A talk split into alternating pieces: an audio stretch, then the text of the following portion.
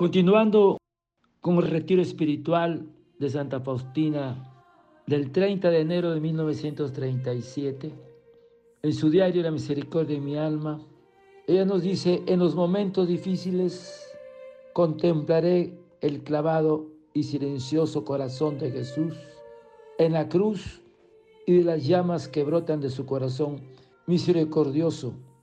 Fluirá sobre mí la fortaleza y la fuerza para luchar. Oh Jesús, qué lástima me dan los pobres pecadores. Oh Jesús, concédeles el arrepentimiento y la contrición. Recuerda tu dolorosa pasión. Conozco tu misericordia infinita. No puedo soportar que perezca el alma que te costó tanto. Oh Jesús, Dame las almas de los pecadores, que tu misericordia descanse en ellas. Quítame todo, pero dame estas almas. Deseo convertirme en la hostia expiatoria por los pecadores. Que el cuerpo oculte mi sacrificio, ya que tú también ocultas tu sacratísimo corazón en la hostia a pesar de la inmolación viva. Transfórmame en ti, oh Jesús, para que sea una víctima viva y agradable a ti. Deseo satisfacerte en cada momento por los pobres pecadores. El sacrificio de mi espíritu se oculta bajo la envoltura del cuerpo. El ojo humano no lo alcanza por lo tanto es puro y agradable a ti, oh Creador mío y Padre de gran misericordia. Confío en ti, porque eres la bondad misma. Oh almas, no tengan miedo de Dios, sino que tengan confianza en Él, porque es bueno y su misericordia dura por los siglos.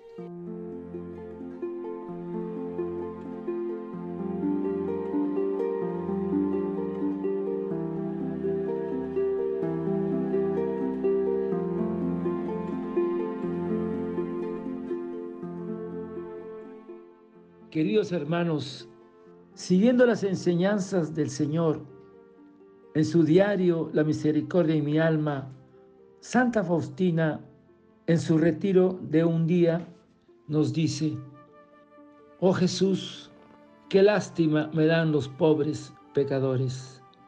Concédeles el arrepentimiento y la contrición.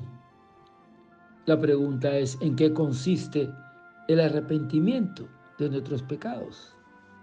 El arrepentimiento o contrición es un dolor o pesar de haber ofendido a Dios por ser Él tan bueno.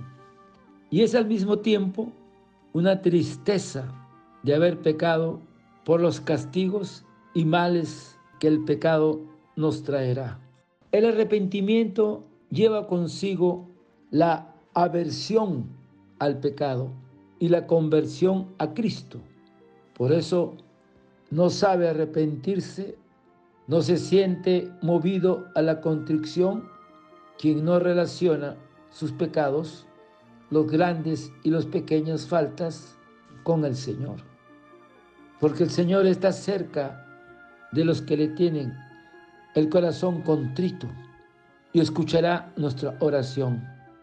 Con este arrepentimiento, el alma se prepara para recibir el vino nuevo de la gracia que Dios le concede a todo alma que se arrepiente de sus pecados con una buena confesión. Y muchas veces hacemos en la confesión un arrepentimiento general, que es el dolor de los pecados cometidos en toda nuestra vida pasada. Debemos pedirle al Espíritu Santo que nos ayude en el arrepentimiento a reconocer con sinceridad nuestras faltas y pecados, a tener una conciencia delicada, a tener un verdadero dolor de los pecados que confiesas por leves que sean. Ahora, hermanos, hay tres clases de arrepentimiento. Uno que es el remordimiento, que es una rabia o disgusto por haber hecho algo malo que no queríamos haber hecho. Este remordimiento no borra los pecados, no trae paz al alma, sino tristeza y desesperación. Después hay un arrepentimiento o contrición imperfecto, que es un dolor de haber ofendido a Dios por los castigos que Él nos mandará por nuestros pecados. Eso no es un verdadero arrepentimiento. El verdadero arrepentimiento contrición perfecto es un dolor que a pesar de haber ofendido a Dios, por ser Él nuestro Padre amado, es una gracia que hay que pedirlo al cielo, haber ofendido a Él, que es nuestro Padre. Ese es el verdadero arrepentimiento. Ahora dicen muchos santos que ayuda mucho al arrepentimiento el uso de la imaginación. Imaginarte la imagen de Jesús en el Calvario, lo mucho que sufrió por nosotros y fue clavado en la cruz por nosotros, como cuando se medita la coronilla por su dolorosa pasión. Segundo, es imaginarte las alegrías y la felicidad eterna de contemplar a Dios junto con los ángeles y los santos por toda una eternidad. Y tercero, este camino al arrepentimiento es imaginarte los castigos y sufrimientos eternos que se dan en el infierno. Y si leemos el Salmo 50 del rey David, un corazón humillado y arrepentido, Dios nunca lo desprecia.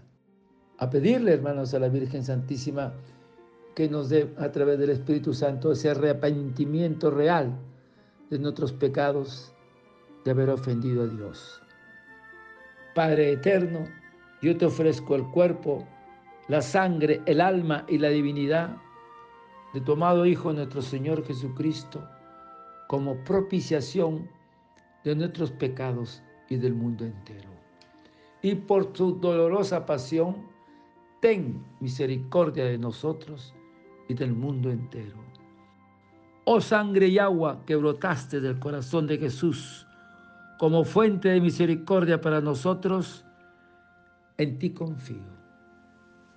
Hermanos, y no olvidarse de rezar la coronía por nuestras intenciones y por un alma que pueda estar en agonía.